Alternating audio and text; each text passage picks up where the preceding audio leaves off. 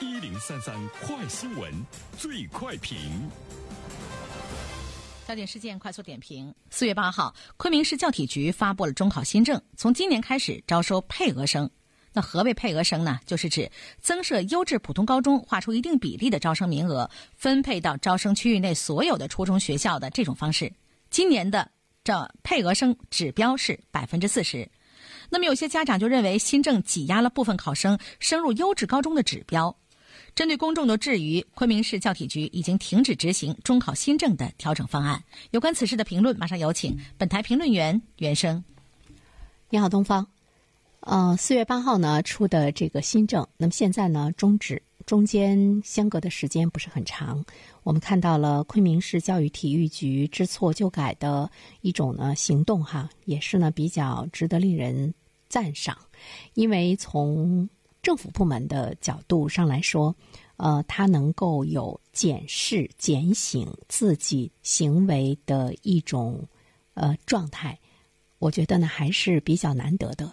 如果说我们所有的这个政府部门在颁布政策的过程中能够充分的倾听民意啊，犯错误嘛，那么从一些相关部门的角度上来说，也会呢存在着犯错误的状态。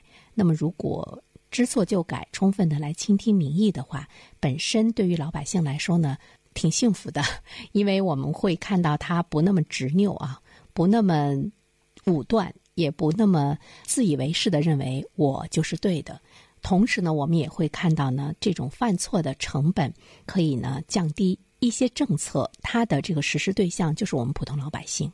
那么，如果这个政策是错误的，其实呢，这个犯错的成本百分之百是由我们老百姓来承担的。那么，谁又知道老百姓的疾苦呢？政府如果能够呢？快速的、深刻的能够体谅得到的话，那么对老百姓来说，难道它不是一件幸福的事情吗？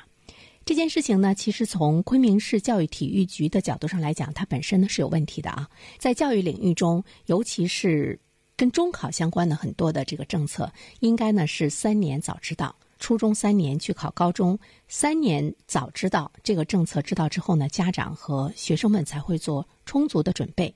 但是非常奇特的是呢。这一次颁布的中考新政呢，离中考仅仅呢只有不到两个月的时间啊，一个多月的时间。那么它跟三年比，这个时间相差呢是很大。这里面我们可以看到呢，呃，当地的这个教育部门在颁布这项政策的时候，其实它违规了啊。因为我们都知道，一项政策颁布的程序应该是透明的，应该呢是合规的，应该呢是要听取呢老百姓的心声，事先呢应该是要征询大众的意见，但是这么一项重要的政策没有征询大众的意见，而且呢还是急匆匆的出台，所以呢它是这个违规的啊。群众的反对意见就是呢这项政策的风险。所以说呢，对于政府来说，颁布任何一项政策，做事情都要有风险意识。它背后呢体现的呢是。公共的政策的制定者对民意的一种呢这个敬畏，就是将民意的砝码从公共政策决策的过程中，如果是剥离的话呢，其实本身“公共”二字呢就无从谈起。所以呢，在这儿呢，我们想再次的提醒，尊重民意应该成为任何一项行政公共政策的自觉行为。好了，东方，好的，感谢原生，各位听友，大家好，感谢始终如一收听原声评论。不知道你是否听过原声读书？最近呢，上线了一本书《终身成长》，非常期待着你可以听到它。《终身成长》这本书很有名气啊，它坐镇亚马逊心理类畅销榜已经有十年的时间。这本书呢，是向我们讲述思维模式会对我们的行为方式产生深远的影响，可以决定我们成为什么样的人。它颠覆了传统成功学的观念。